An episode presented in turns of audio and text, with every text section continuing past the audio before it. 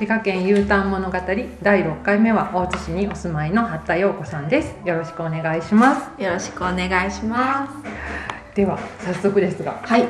えーもともと滋賀県にいた時にはい。どういうことをされていて、ではい。滋賀からどこへ出られたかを教えていただきたいです。はい。えっともともとは、えー何がしたいかわからないままあの特に就職はしてなかったんですけど、はい。20代の半ばに、えっとまあ、とあるきっかけから、あの着物に興味を持つようになって、はい。であの着付けを習い始めたんですね。はい。で習ったらすごい欲が出てきて、あのこれを生かした仕事に就きたいなって思った時に、はい。たまたま、えーブライダルの貸衣装屋さんのお仕事を見つけまして、はいであのお金をもらいながら技術を得られるんだったら、うん。これちょっといいかもと思って、まあ、そちらに20代の、まあ、後半から入るようになったんですけど、はい。であのそこでそうですね、まあ、貸衣装さんといっても、まあ、ドレスとかも扱ってるんですけどやっぱり列席の方とかのけをさせてもらうとかっていうのを、まあ、私は、まあ、結局お教室で習ったものでっていうのは、もうやっぱりそういうもうビジネスとしての着付けとはまたあやっぱり全然違ったっていう、うん。まあ、そこが、まあ、いろんな壁ではあったんですけど、はまあ、そこであの着付けを生かす仕事っていうのが、を習うよい行くようになったっていうのがありましてでただそこがあのちょっと経営をもうお辞めになるっていうことで。でそうなんです。でかねてからまあなんかまあその仕事に就いた時にどこででもやっていける仕事になったらいいなっていうのは思ったんですよ。うん。まあ言ったら体一つで、まあ、どこへ行っても着付けができる人になりたいなと思ったんですけど、まあ、先輩たちの技術がすごすぎて やっぱりあと、まあ、婚礼の、まあ、なんていうんですか、えー、と花嫁さんの着付けとかはもう全然お教室で習うようなものとはもう全くかけ離れたものなので。でもうそこまではできないなっていう、うん。まあ、自信のなさとがいろいろあって、まあ、そのお仕事ももうそこではできないっていうのが分かった時に、その仕事をしながら沖縄にすごいハマっちゃってて、年に23回沖縄に旅行に行ってたんです。であのせっかくだったらもうなんか滋賀県出て、沖縄で旅行してる楽しい感覚のまま、あのもうこんな疲れる仕事ばっかり嫌なので なんか楽しく暮らせるならそっちに行きたいなって思ったんですよね。それで沖縄の本島の方に移住しました。それは何歳、それがもうね29の時ですね。で実際沖縄移住されて、はいそこでその着付けのお仕事をしそれがもう全く違う仕事で。あのたまたまあのうちの家族が、まあ、無農薬栽培の野菜を作るっていうのに、まあ、家庭菜園なんですけど、はいまあ、それの資材っていうのが、あの沖縄で開発されたあの微生物を使った農業資材を製造っていうか、まあ、研究している会社がありまして、でそちらがあのホテル業をちょうどその私が移住する年に開業されてたんですね。でもうそのブライダルの仕事がダメになりそうっていうのと同時に、その母がその資材を調達というか、まあ、するところが、うん。京都の方が紹介してくださってたんで,、でその方がよくその会社の関係で沖縄へ年に一度行かれてるっていうのは聞いてたんですね。でそれをあのちょっと利用させてもらってというか「すいませんけど 履歴書持ってってもらえませんか?」って軽い気持ちで言ってみたら すごい「あのいいよ」って言って預かって持ってってくださったんですよ。はいはいでそれで「あありがとうございます」これですこれですよこれですよこれありがとうございますはい。こちらでですか？はい。ありがとうございます。美味しそうなサンドイッチがねはい来ましたので、はい。ここからは食べながら食べながらお話を聞かせていただきます。はい。いただきます、はい、いただきます。言。っとこう。はい。はい、そうえっとどこまで言いましたっけ？その履歴書を持って行ってもらえませんか？そうなんですお願いしたんですね、はい。したらまあ持ってってくださってて、まあ、まあでも期待半分ですよねそういう時って、それが直接なんか社長に渡してくださってたみたいで、うん、はい。であのそのさっき言ったように年に23回ん。沖縄に旅行に行ってたっていうのを言いましたけど、はい。そのいつも年末に行ってたんですね、はい。で年末のじゃあ明日から沖縄だっていうこう荷物を詰めてる時に、知らない番号から携帯に着信があって、えなんだろうと思ってもう忘れてたんですけど 出たらその会社からで、あのよく沖縄に来られるっておっしゃってましたけど、あの次いつ来ますかみたいなよかったらあのその時に寄ってくださいねって言っておっしゃったんですね、はい。であの折しも明日から。すごいタイミングです。そうすごいタイミングで、うんそれであじゃああのちょうどなんていうんですか年末の仕事納めの日だったのかなその翌日が、はい。なのであの明日だったらどうぞっておっしゃっててじゃあ一緒に行く友人に申し訳ないけどちょっと私沖縄に住むチャンスかもしれないからって言ってそれであの付き添ってもらって、まあ、ど一緒に行動しないといけないので車1台しかないから、うんまあ行ったんですね。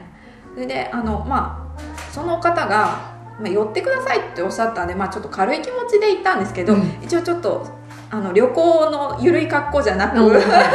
そこそこのものでうんあのでも旅行っていう、うん。まあそういう服装で一応行ったんですけど、まあびっくりするぐらいあの4人ぐらい男の人が座った中での面接。あ面接だと思って。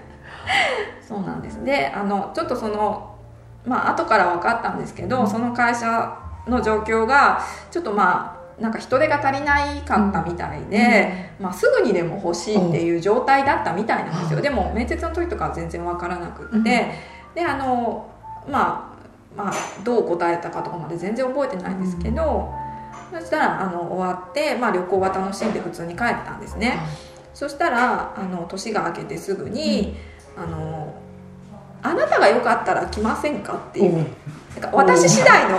なかなかない。そうなんですよね。であの条件はファックスで送るのでって言われて。なんかあすごいこういうところは沖縄っぽいなと思いながら。それであのまあもうその勤めてたブライダルの仕事もだもう解散が決まってたっていうのもあったんで、うん。もうそれも日にちも分かってたことで。で本当に全ていいタイミングだったんですけどそれであの「じゃあ行きます」うん。っていうお返事させてもらっての移動だったんですけどそれがもう畑違いのはあのなんていうんですか、まあ、ホテル事業をされてるんですけど、はそれの付帯施設になるうん。温浴施い設うんを、まあ、半月遅れで、うん。半あ半年遅れでオープンさせるっていうのがの立ち上げの仕事だったので、はい。全く違いますよね。全くの畑違い。やったことないぞっていう。仕事がやってきたっていう状態でした。どうその内容を見た時どう思った？えっとやばいなと思いました。なんかあの言ったらもうその別に私は学校出てちゃんと就職してたわけではなかったのであの何がしたいとかもなく、いわゆる何の経験もないままやってきた仕事だったので、まあ私沖縄でちょっとなんか緩い仕事をしようと思ってきたのに なんじゃこりゃっていうむしろ真逆ですよね。そうなんですよねがっつり働く感じ。これちょっと危険だなっていうふうに思いましたねでもそこで入社された。そうなんです。もうしちゃってますからね。入社した後に。そうなんです。聞いたんですそうなんです。なるほど。なるほど。そうなんですよ。えじゃあ実際の業務ってどんな感じだったんですか？それがその実際はい。あのまああの与えられた仕事っていうのと実際やる仕事っていうのが全然違う仕事でして、まあ、最初、まあ、あの広報をやってくれって言われたんですね、うん。いやちょっと待って私沖縄に何のつてもないんだけど。急にこう でえ？ってなってあのまあでも実際はっきり言ったらできないんですよね。うん。であのじゃあ何もできないし私もどうしていいかもわからないしまあ上司も困ったと思うんですよ、うん。で一番最初にあの上司から言われたというかまあ結局無理難題がどんどん続くんですけど。大丈夫ですか、まああの発言は。大丈夫だと思います。あの言ったらその温浴施設をオープンするにあたって、まあちょっといろいろ問題があったんですね。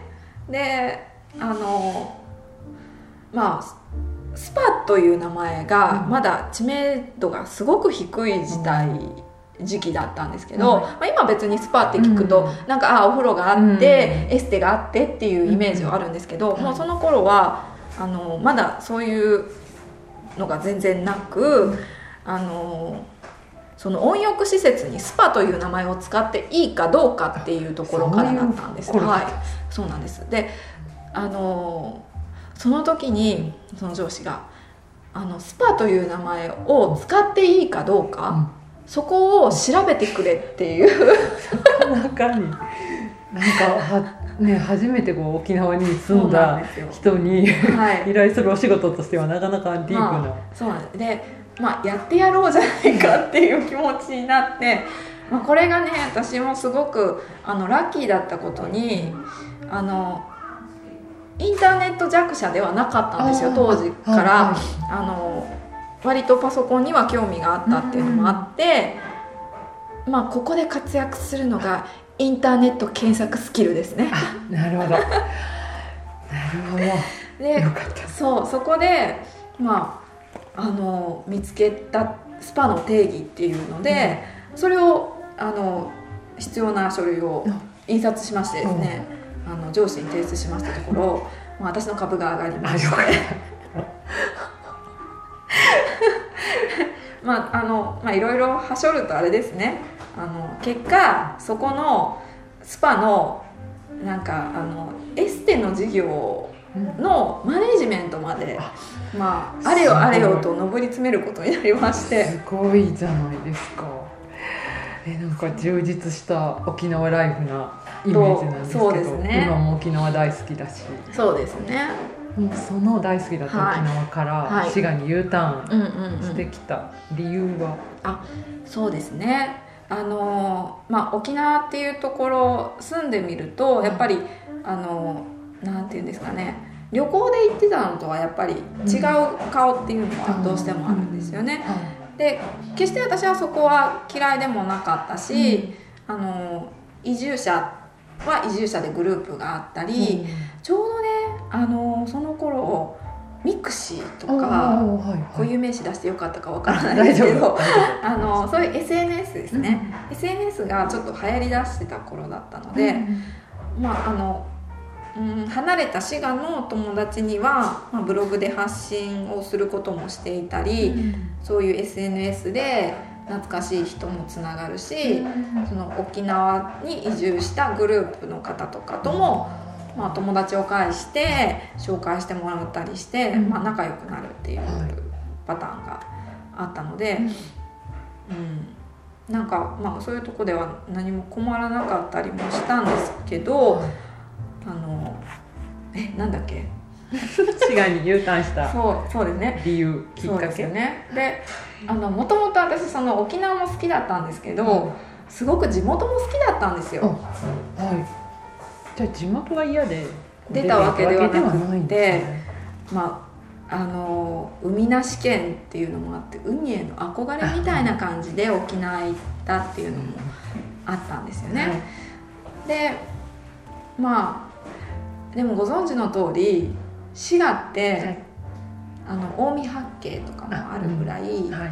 あの旅人を旅滋賀の人が旅に出てもあんまり感動しないって言われてるのはご存知ですか？いいものがいっぱいあるからうす。でに満たされてるう。満たされているからってことそうですなんですよ。ねなんかあの海は海でいいんだけどあの沖縄というちょっと常にあったかいいや寒いですよ冬も寒いんですけどはい、あの雪は積もらないしまあ、楽は楽スタッドレス測らなくていいので 楽は楽なんですけど、まあなんだろう、まあ、平坦というか、うん。ああと花粉もないのであすごく楽なんですけどにいいですよね。でなんだけどなんかやっぱりちょっと冬も好きなんでしょうね。あ。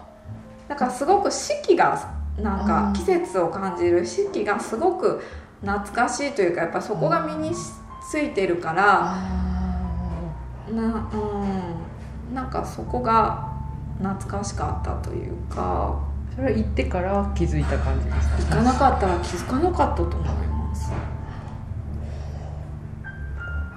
そういうことの思いがあって、はい。まあじゃあ滋賀に戻ろそうですねあとなんかやっぱり一人暮らしだといろいろなんか物がないっていうのもう、うん、なんかミニマムな暮らしをしてしまうじゃないあですか、はいはい。で近くに実家があったら、あれ貸してって言える話が、うん。まあ、なかなかやっぱり距離があるっていうのもあるし。かなりあります。そうなんですよね。そう。こうおまあ大きい何か大きなことがあって、はい。もう沖縄嫌だとか滋賀に戻らなければいけないっていうので戻ったというよりはいろんな気持ちの変化とか。そうですね。その私4年間沖縄に住んでたんですけど、はその4年間がすごいあの私の人生の10分の1なんですけど、はい。あのすごく濃くって、なんか、まあ、ジェットコースターに乗ってたような感じがあるんです。だからなんかそうですね。あの経験がなかったらあの滋賀の良さとかもやっぱりなかったしで何があったとかきっかけがあの出ていかないととかっていうよりはうん。本当になんかね帰らないといけないっていうあのがもう本当になんだろうまあいろいろ満たされたのもあるし。感覚的にそうなんです。構想を持って行はい動ってことですね、そうです。はい。でもこう滋賀でまた戻ってきたら、はい。まあ、お家は住むところはあってもはい。仕事を探さないといけないじゃないですか、そうなんですよ。そこは あすっごい困りまして なんかやっぱりもう普通の暮らしっていうのが ああのそうなんです。えっとなんだろう移住のきっかけになった仕事は1年で実はもう辞めていて残りの3年っていうのは、あの沖縄であのハローワークに通ってはい。実は転職してるんですよ。はい。であのその転職しようというかその1年目の仕事でそのマネジメントまで行ったのに、はい。あの経営のことっていうのはそう言ったら私言ったように20代何の経験もないので、はいあのど素人が経営に関わっちゃったんですよね。はいでそしたらすごい悔しい思いがたくさんあってなんかすごい勉強したいなと思って実はそのハローワークさんに行った時に職業訓練校うんですね。はい。あれで実は簿記の資格を取るコースを取ってでその転職先が実は経理の仕事をするところに、まあ、3年いたんですね。ものすごい堅実じゃないですか。あそうなんですよ。緩やかな沖縄そうなんですよ。まあでもあの硬い仕事をしつつの、うん。あのまあ、遊べるっていうか沖縄、まあ、そこはだからプライベートは旅行気分のうん。宿泊気分大事ですよねやっぱりはい。ちゃんと稼いで。観光気分で。遊ぶ時は遊ぶ。そうなんですっていうのがあったのでで実はなぜ私が経理の仕事を学ぼうかって思ったら、まあ、悔しさもあったんですけど、いつか自分は私何か自分でする人だなっていうのを何も経験ないのに漠然と その気持ちがすごい大きくってそれでまあ実はその沖縄に暮らしてる間にあのいろんな資格を取ったりとかもその、まあ、経理以外でですね、あのやってまして、まあ、セラピーにすごく興味があった時期で、だったんです。はい。それのそういう資格を取ったのも4年の間に取っていて、なんか帰ったら自宅でサロンがやりたかったんです。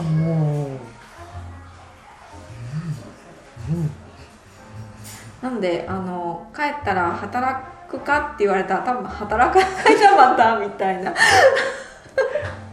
もうでもいきなりサロンスタートだったんですか？もうね帰ってきてからはあのそうですね。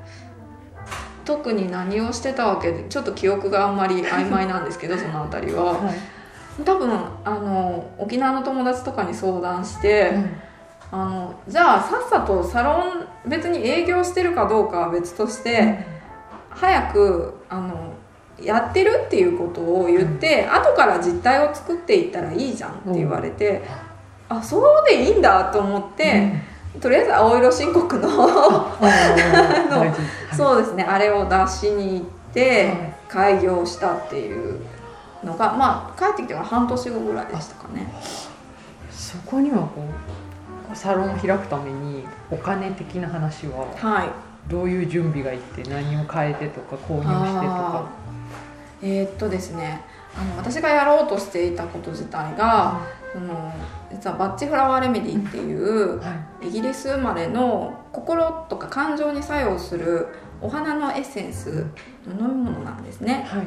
えっと、飲むことで心とか感情の、まあ、高ぶりとかをちょっと穏やかにしてくれるっていうものがあるんですけど、はなので、えっと、自分のためにもそのキットは持っていてえそれで、えっと、言ったら出張もできるし、えっと、あと何ですかね。テーブルと椅子さえあればよかったんです。はい。であの生まれた場所がですね、あのもう古くからある在所の 家なので、はい。あのお座敷っていうのがございまして。素晴らしい。なのでもう本当にあの家族にお願いして一角を借りるっていう形でで特に何も言ったら改装費とかも何もなく、まあ、本当にお座敷が綺麗に使われてたっていうのはすごいまあやっぱ客間っていう状態なのでそれで開業っていう形にさせてもらったっていうのがなので初期費用とかもうほぼほぼかかってないですね。すごい。はい。実際どうやってこうお客さんを集めたりっていうのはありますか？方法として。えっと一番最初にしたのはやっぱりショップカードを自家製で作りましたね。はい。であのその帰ってきてから半年の間にあの滋賀の素敵なところをやっぱり検索かけて、あちこち遊びに行くようにしたんですよ。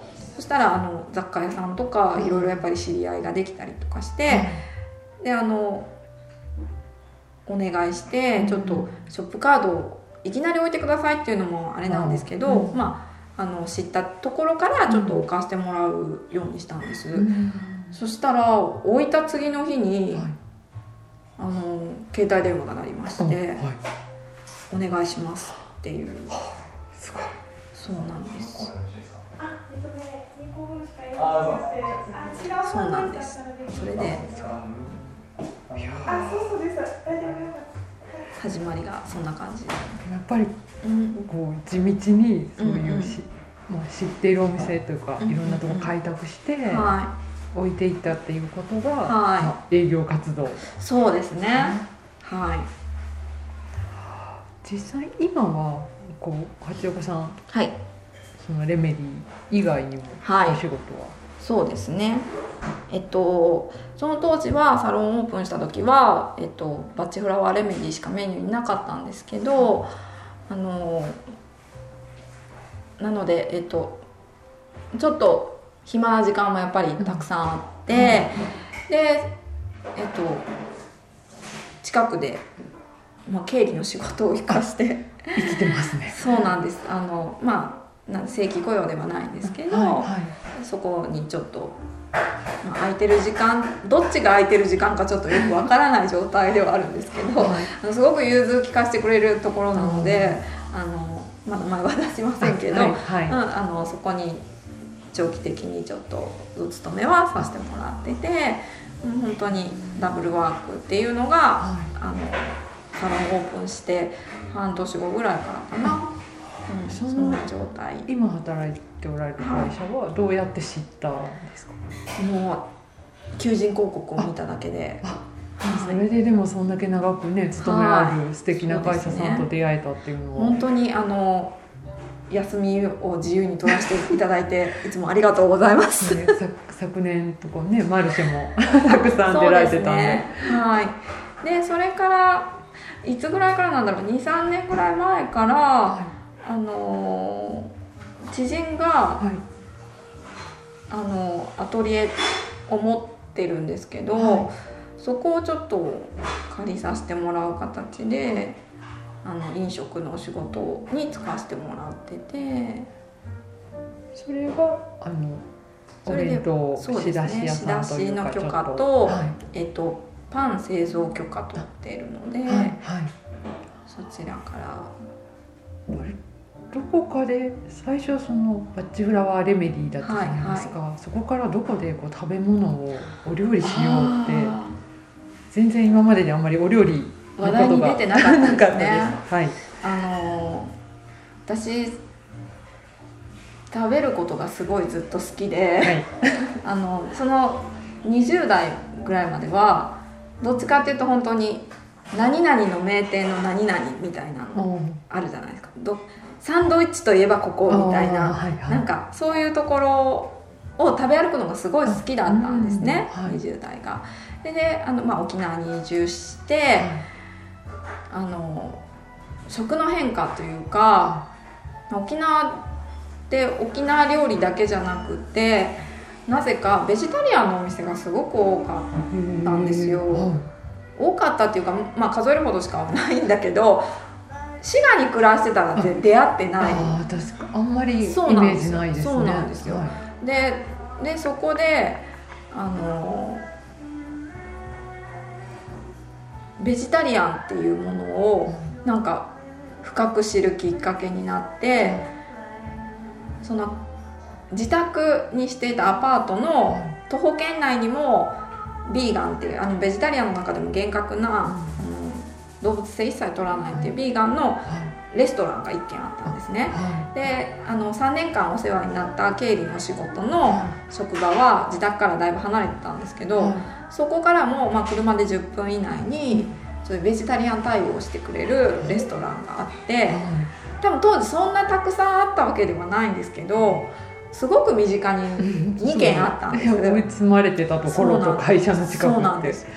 であの体調を崩したというかまあなんか風邪をひいた時にあの復食っていうかやっと食べれそうになった時にちょっとお肉を想像したらなんかまだえずくというか ちょっと食欲があの減退するのでなんかあ私今これ肉やめれるかもと思ってそれでちょっと肉をやめていく傾向になったんですよ。なるほどちょっとやめたいなと思ってたんあですか？そうそうそうそうなんですよね。なんかあの添加物とかもずっと苦手で、あの味の変化とかに弱かったので、まあ、子供の頃から母が無添加無添加で育ててくれたっていうのもあったんですけど、それでまあそういう食べ食べることでもなんか体にすごく影響があるっていうのはなんとなくそこで気づくようになっていってであの徐々にですけど、まあ、そういうビーガンっていう世界にすごく興味を持って、まあ、友達が減るぐらいすごくあの減ったんです すごくあのハマっちゃったんですよ。それからあの食べ物を作るっていうのをその自宅の近くのビーガンのレストランで料理教室に通うことになってそこでスパイスカリーとパスタの料理を習うようになったんですね。でそれがなんかなんだろう。野菜炒めから肉を抜いたものじゃなくて、野菜だけで食事を作れるっていううん美味しく。ののそうですね、うんうん、面白さっていうのにすごくハマっちゃったんです。それでなんか子供の頃から好きだったお菓子作りはい。にそういうのを活かせないのかなっていうのもあってそれがなんかあれですね延長上で焼き菓子を動物性使わずに、であのアルミフリーって言われてるはい。ベーキングパウダーも、あのできれば使いたくないというか、まあ、使わずにしていくもう本当多分本当この話すると変態なんですけど 自家製で工房を起こしてあの お菓子を焼いてとかっていうのになんか探求をしだしたらもうそっちがすごく楽しくなっちゃって。であのそのさっき言ってたセラピーのバッチフラワーレメディっていうのは、まあ、蛍光っていうか口にから取ることで、あの血液を回って感情や心に作用するものなんですけど、食べてもらわない口にしてもらわないと、うん。結局意味のないものなんですね、まあ、はい。意味なくないんですけど、まあ、それの方が傾向が早いっていうので、なんかお菓子に入れちゃえばいいんじゃないかっていうすごく乱暴なあの多分本当はそのセラピーとしてはカウンセリングをして必要なものを選んでその人に あのブレンドするのが仕事なのにあの辻占い的にはい。あの入れちゃって食べたら入ってたの？っていう。でもなんか口に入れてもらうことを抵抗なくしてもらうっていうのがすごい自分の中で一番その時は重要な気がして。でお菓子に入ってましたって言われたら意外とみんなお菓子に入ってることに対してはなんかあんまり抵抗ないんですよね。そうですねなんかハーブが入ってるあみたいなそうそうそうそうそんな感じなんですよね。まあそれがあってなんかあこういうのをマルシェに出してみたらあの面白いかなっていうのが始まりでマルシェに出ていきました。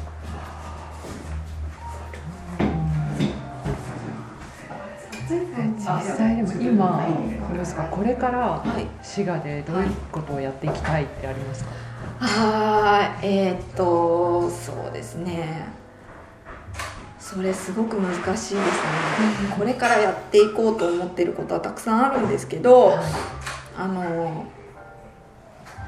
なんだろう。やっぱり滋賀っていろんな魅力があるのにはい。ちょっと控えめなところがすごくいいいいいい。いい控え控えちゃってるところがすごがいいと思うんですよ。出すんじゃなくて。これもっと出せばいいのにっていうよりは控えめな滋賀が好き。ちょっと奥ゆかしいところが好きでなんかなんでしょうね。なんか滋賀特有のことをしていきたいけどはい。なんかどっかそんなにメジャーになってほしくないっていう複雑な複雑な乙乙女心を見え隠れしたことがしていきたいです。さりげなく。そうさりげなく。あえ滋賀の人ってこんなそうなんだっていう。あ滋賀？っていう。でも実際滋賀に住んでた時も、はこう出る前の滋賀が好きだって言われてたんですけど、どうですか？出た出る前の滋賀県の印象と一、はい。回出て帰ってきた今見る滋賀県って違いますか、もうね琵琶湖最高、うん。ほら。見えますもんね。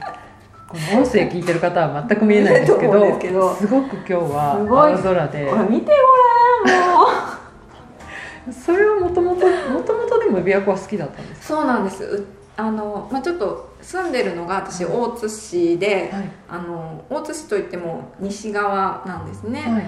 であの歩いて10分で琵琶湖までたどり着けるタイプなんです、はい。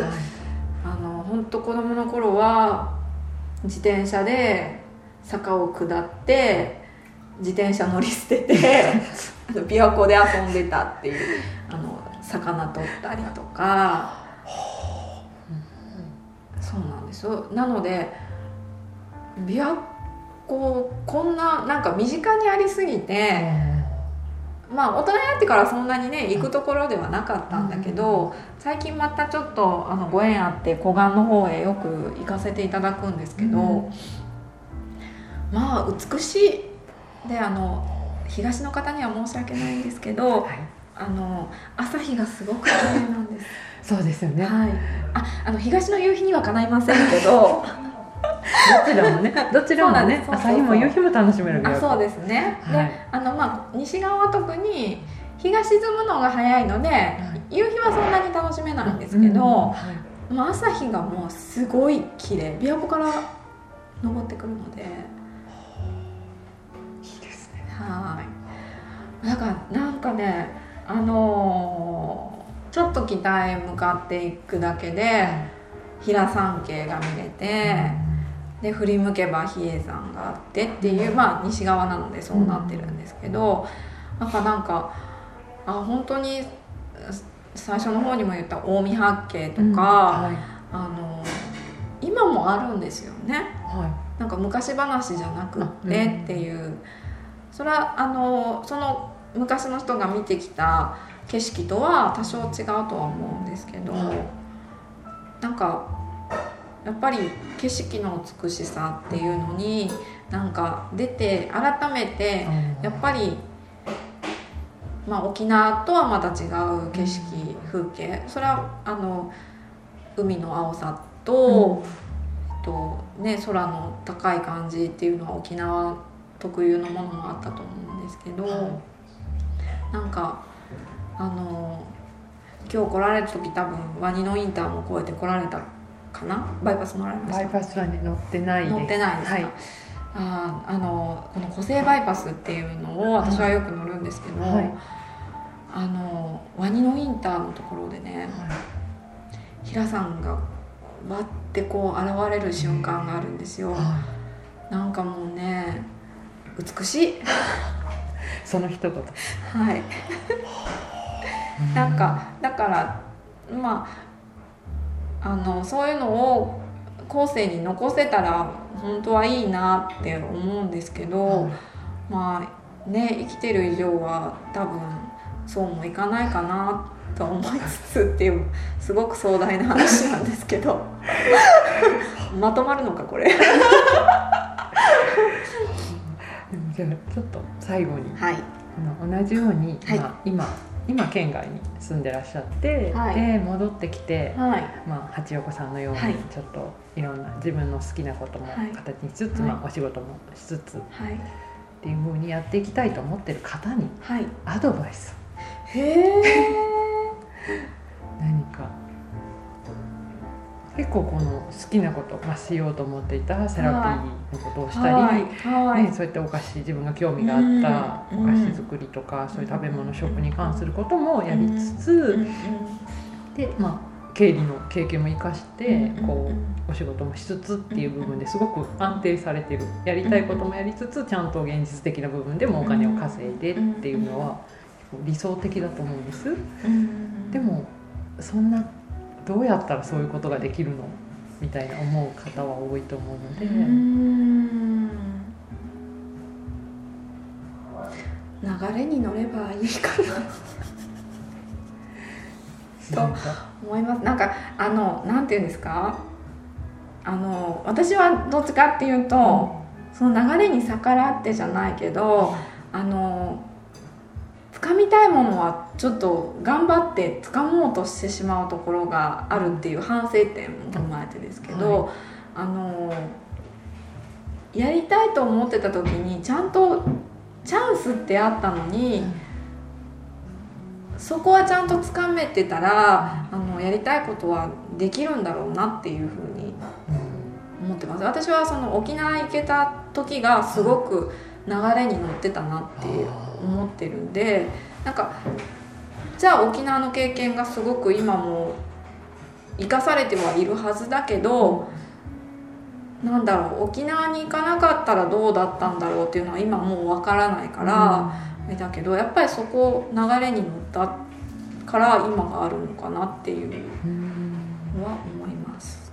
ものすごいこうなんだろうガツガツ何かを取りに行かはる方っていうイメージがなくて、あそうですか、はいなんだろう。でも今のお話も伺ってもうんこう結構自然体でいててうまく波に乗るじゃないですけど、うんうんパッと掴んでいって、うんうんうんというようなイメージなんですけど、うん。うんあじゃあその通りで。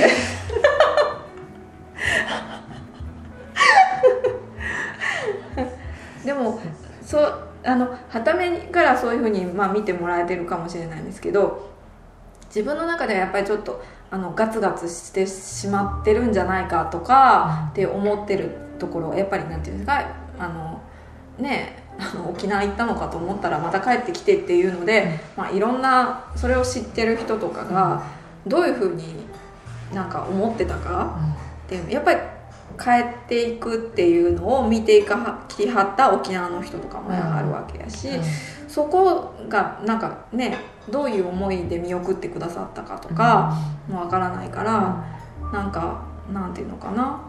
あの迷惑かけてなきゃいいなっていうでも思いをひとし今おでごもざいます。今もこう SNS とか あそうですね。いろんなものがあってつながってますし、うんうんうん。また離れたけれどそれはそれで良い関係が。そうですね。そうもう時代のおかげですよねきっと。そうですね。はいじゃはい。あはい。これにて。インタビュー終了させていただきます、ありがとうございました、ありがとうございました